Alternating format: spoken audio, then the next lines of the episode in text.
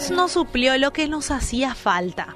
Si yo me pongo a pensar, nunca en la vida me faltó en techo, un techo, una cama caliente, una comida rica con el cual yo me pueda alimentar y el Señor siempre suplió todas las necesidades y todo lo que me hacía falta. Escuchemos hace instantes un testimonio también de, que la persona confió en Dios, se tranquilizó y Dios suplió esas necesidades y dio aún más.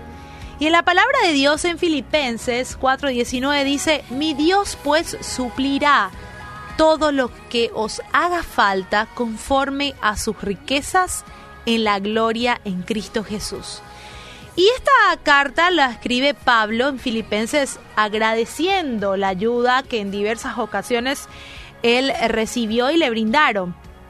Y es entonces cuando las palabras del versículo seleccionado, que reciente acabé de leer, salieron del tintero de Pablo porque además de expresarle su, su agradecimiento a este pueblo, él estaba enviando palabras de esperanza y certeza también de que Dios suplió esas necesidades. Pablo era un hombre que había aprendido a vivir en esa abundancia y en esa escasez. Pero él algo sabía y algo había aprendido a través de su apostolado, que no importaba la situación que él estuviera viviendo, pero Dios en cada situación supliría todo lo que le faltaba.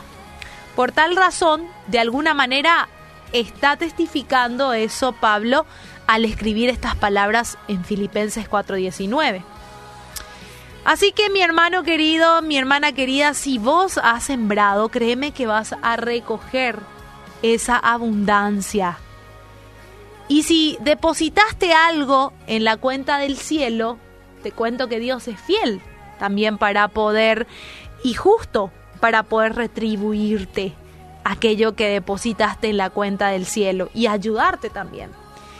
Y sé que estamos en tiempo en donde la economía realmente no podemos decir que es la mejor y la tasa del desempleo subió considerablemente, eso tenemos que admitir, estamos en un tiempo difícil y sé que son preocupaciones que porque tenemos cuentas que pagar, las cuentas no nos esperan y necesidades también que cubrir.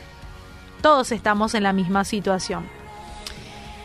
Y este servidor Pablo escribió cuando él se encontraba en medio de una situación, en medio de un desierto, pero en medio de ese desierto él siempre vio la provisión de Dios, de que Dios nunca le desamparó, de que él estuvo en aprietos, pero su provisión llegó en el preciso momento. Y tengo tantos testimonios eh, realmente de la fidelidad de Dios. Yo lo viví varias veces. Eh, tengo gente que conozco eh, que se ha preocupado de repente por dejar algún trabajo y que ha tenido incertidumbre de cómo continuaría su historia. Y quiero decirte, mi querido oyente, en esta tarde que Papito Dios no solo va a proveer en el área financiera, él va a proveer también en aquellas áreas y necesidades en las que vos necesitas de la intervención de Dios. Él va a proveer en tu salud física, emocional y espiritual, en tu hogar, en tu, con tu pareja, con tus estudios. Te va a dar sabiduría, madurez, crecimiento espiritual o lo que estés pidiendo. Porque Dios suple todas esas necesidades.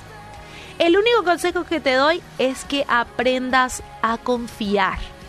A confiar en que Él sustenta, como dice su palabra, esas aves del cielo. Le viste con los lirios del campo y ellas no se preocupan de nada porque saben que su Dios va a suplir día a día esa necesidad. Y quizás esta situación en la que estás viviendo presente te dice que no hay salida, que necesitas urgentemente que algo acontezca, que se desate ese milagro que necesitas de provisión en tu vida o en la de tus seres queridos. Hoy yo te digo nuevamente, lo escuchamos hace un instante, pero te vuelvo a decir, no te desesperes. No temas, dice el Señor. Confía en Él y Él hará. Dice, encomienda a Jehová tu camino, confía en Él y Él hará. Y alguna de tus batallas se van a librar orando y creyendo en que tu oración tiene poder. Así que recuerda, estás en sus manos. Él no te va a dejar ni te va a desamparar.